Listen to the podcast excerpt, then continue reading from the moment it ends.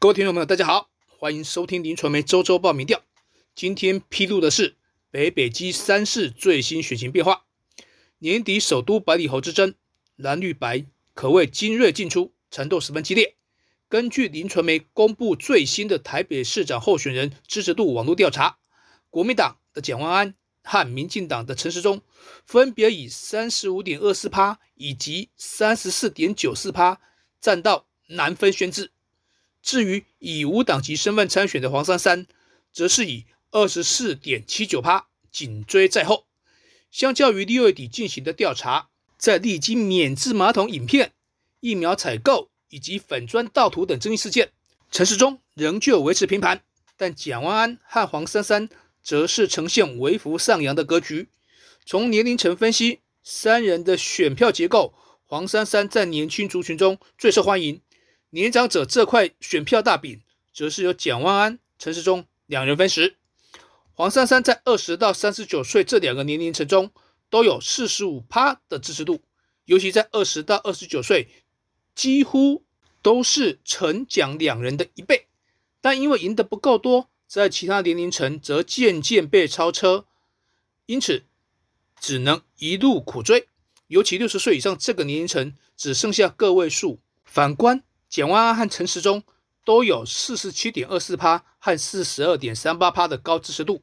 交叉分析显示，简万安和陈时中最主要的票源分别是六十岁以上的女性和男性，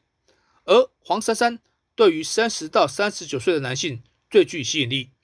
如果以议员选区来观察，多次深入黄珊珊大本营，全力争取弃保的蒋万安，在内湖南港大有斩获。以四十点一八趴拔得头筹，领先黄珊珊十五个百分点。此外，在松山、新义以及大安、文山等蓝营票仓都取得领先地位。为了弥补防疫破口失言而勤跑万华的陈时中，在中正万华选情也有起色，以四十点一一趴领先第二名的蒋万安十一个百分点。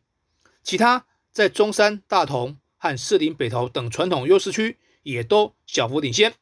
两人各在三个选区取得优势。黄珊珊则是全数垫后，但各个选区呢都维持二十一趴到二十七趴之间的支持度。就政党倾向进行分析，蓝绿白可谓壁垒分明，有百分之九十四点四二的国民党支持者表示会投给蒋万安，而力挺民进党的选民表态支持陈时中的比例达到百分之九十五点一七。黄珊珊除了在民众党的支持群众中得到百分之九十一点五五的力挺，同时各赢得三点八二趴和二点八七趴国民两党支持者的认同。中立选民的部分，黄、蒋、陈各有三十六点三六趴、三十四点三八趴和十六点六二趴的支持度。值得注意的是，尽管民进党在台北拥有二十八点九九趴的政党支持度。领先的国民党和民众党的二十五点七八趴以及十三点四四趴，但在可复选的情况下，有五十一点零六趴表示绝对不会投给民进党。因此，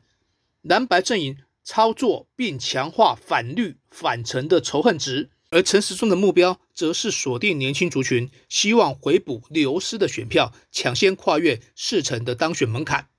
在新北市部分。代表民进党参选市长的林佳龙近来炮火猛烈，同时密集邀请党内大咖助阵，包括副总统赖清德的全国服务选手战，就是指导蓝营一哥侯友谊的地盘。不过，如果明天就投票寻求连任的侯友谊，会以五十七点五三趴狂胜林佳龙的三十六点三五趴，两个人相差了十一个百分点，而且不分年龄层、选区和教育程度，侯友谊。都得到过半的支持。相较于林传媒七月中旬进行的调查，林佳龙支持度虽然有微幅的成长，但侯友谊将双方的差距从十九个百分点又稍稍微的拉大了一些。此外，侯友谊的施政满意度则是从六十五点七五趴略微下降到六十四点七二趴。就年龄层来观察，显示侯友谊魅力横跨老中青各个族群，而且不论是哪个区块，支持度。都是过半的。林佳龙在年轻选民的认同度相对偏低，反倒是六十岁以上的年龄层支持度相对较高。如果交叉分析，可以发现侯友谊最获六十岁以上女性的青睐，支持度达到六十三点二八趴；六十岁以上的男性则最挺林佳龙，比例达到四十五点二六趴。如果从议员选区来进行分析，侯友谊在第三选区，也就是新庄是最弱的，但也以五十一点三七趴领先林佳龙约十个百分点。相较于第九选区，也就是新店等地区，支持度是最高的。以六十六点八一趴，把差距拉大到大约四十个百分点。林佳龙在传统绿营选区还能守住基本盘，包括新庄、三重等区都有四成的支持度。其中以第二选区，也就是五股、泰山等地区的四十六点三三趴最高。就政党倾向来进行分析，蓝绿阵营也是明显各自归队。国民党和民众党的支持者各有。九十七点八三趴和八十三点八趴表示会投给侯友谊，而力挺民进党的选民表态支持林佳龙的比例也有九十二点六零趴，这显示绿营板块还是有相当的凝聚力。在中立选民的部分也呈现不小的差距，侯友谊和林佳龙各有七十点二六趴和二十趴的支持度。至于基隆市长一役，民进党派出立委蔡适应。力保台湾头的执政权，国民党则是由前立委谢国良披挂上阵，力拼蓝天在线。根据林传媒公布最新的市长候选人的支持度网络调查，谢国良以四十四趴领先蔡适应的三十七点一三趴。蔡适应除了在仁爱区和谢国良打成平手之外，其他六个议员选区全部都居于落后地位，包括自己的政治本命区安乐区也都失守。如果从议员选区进行观察，谢国良和蔡思颖在仁爱区以四十点八九趴的支持度平分秋色，这是谢国良最弱，却也是蔡思颖最强的选区。至于其他的选区，谢国良在新义和七堵最高，都有四十五趴以上的支持度，但在暖暖区则是双方差距最大，达到九个百分点。如果就年龄层来分析，蔡诗颖在年轻族群方面较为吃香，但领先的幅度不够大。两人在二十到二十九岁这个区块中各有斩获，蔡只领先三个百分点，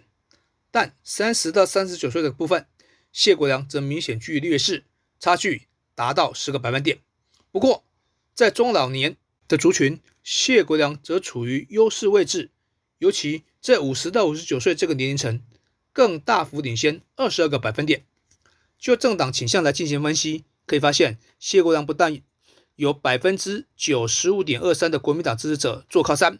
同时民进党的支持者也有百分之四十八点四一表示会挺谢。至于力挺民进党的选民表态支持蔡适应的比例也达到百分之三十九点三七，并且有八成的台湾激进支持者愿意挺蔡。至于中立选民的部分，谢蔡各有四十点七九趴。和二十五点三二趴的支持度，此次也针对基隆市长林佑昌进行施政满意度的调查，结果为六十八点一四趴，相较于五月中旬是大幅攀升约十三个百分点，但高满意度的政治光环显然并没有成功拉抬选情，能否顺利交棒也平添变数。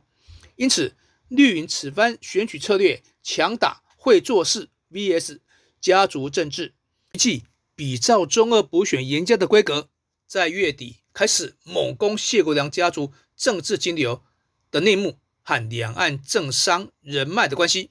只是在全国性的大选不容易全面燃烧，就像目前绿营在各县市虽然攻势凌厉，却又显得虎头蛇尾，恐怕难以成为全国聚焦的议题。此外，下周将会公布选情错综复杂的三城苗栗以及彰化。南投的最新民调，千万不要错过。以上就是今天的林传媒周周报名调，谢谢收听。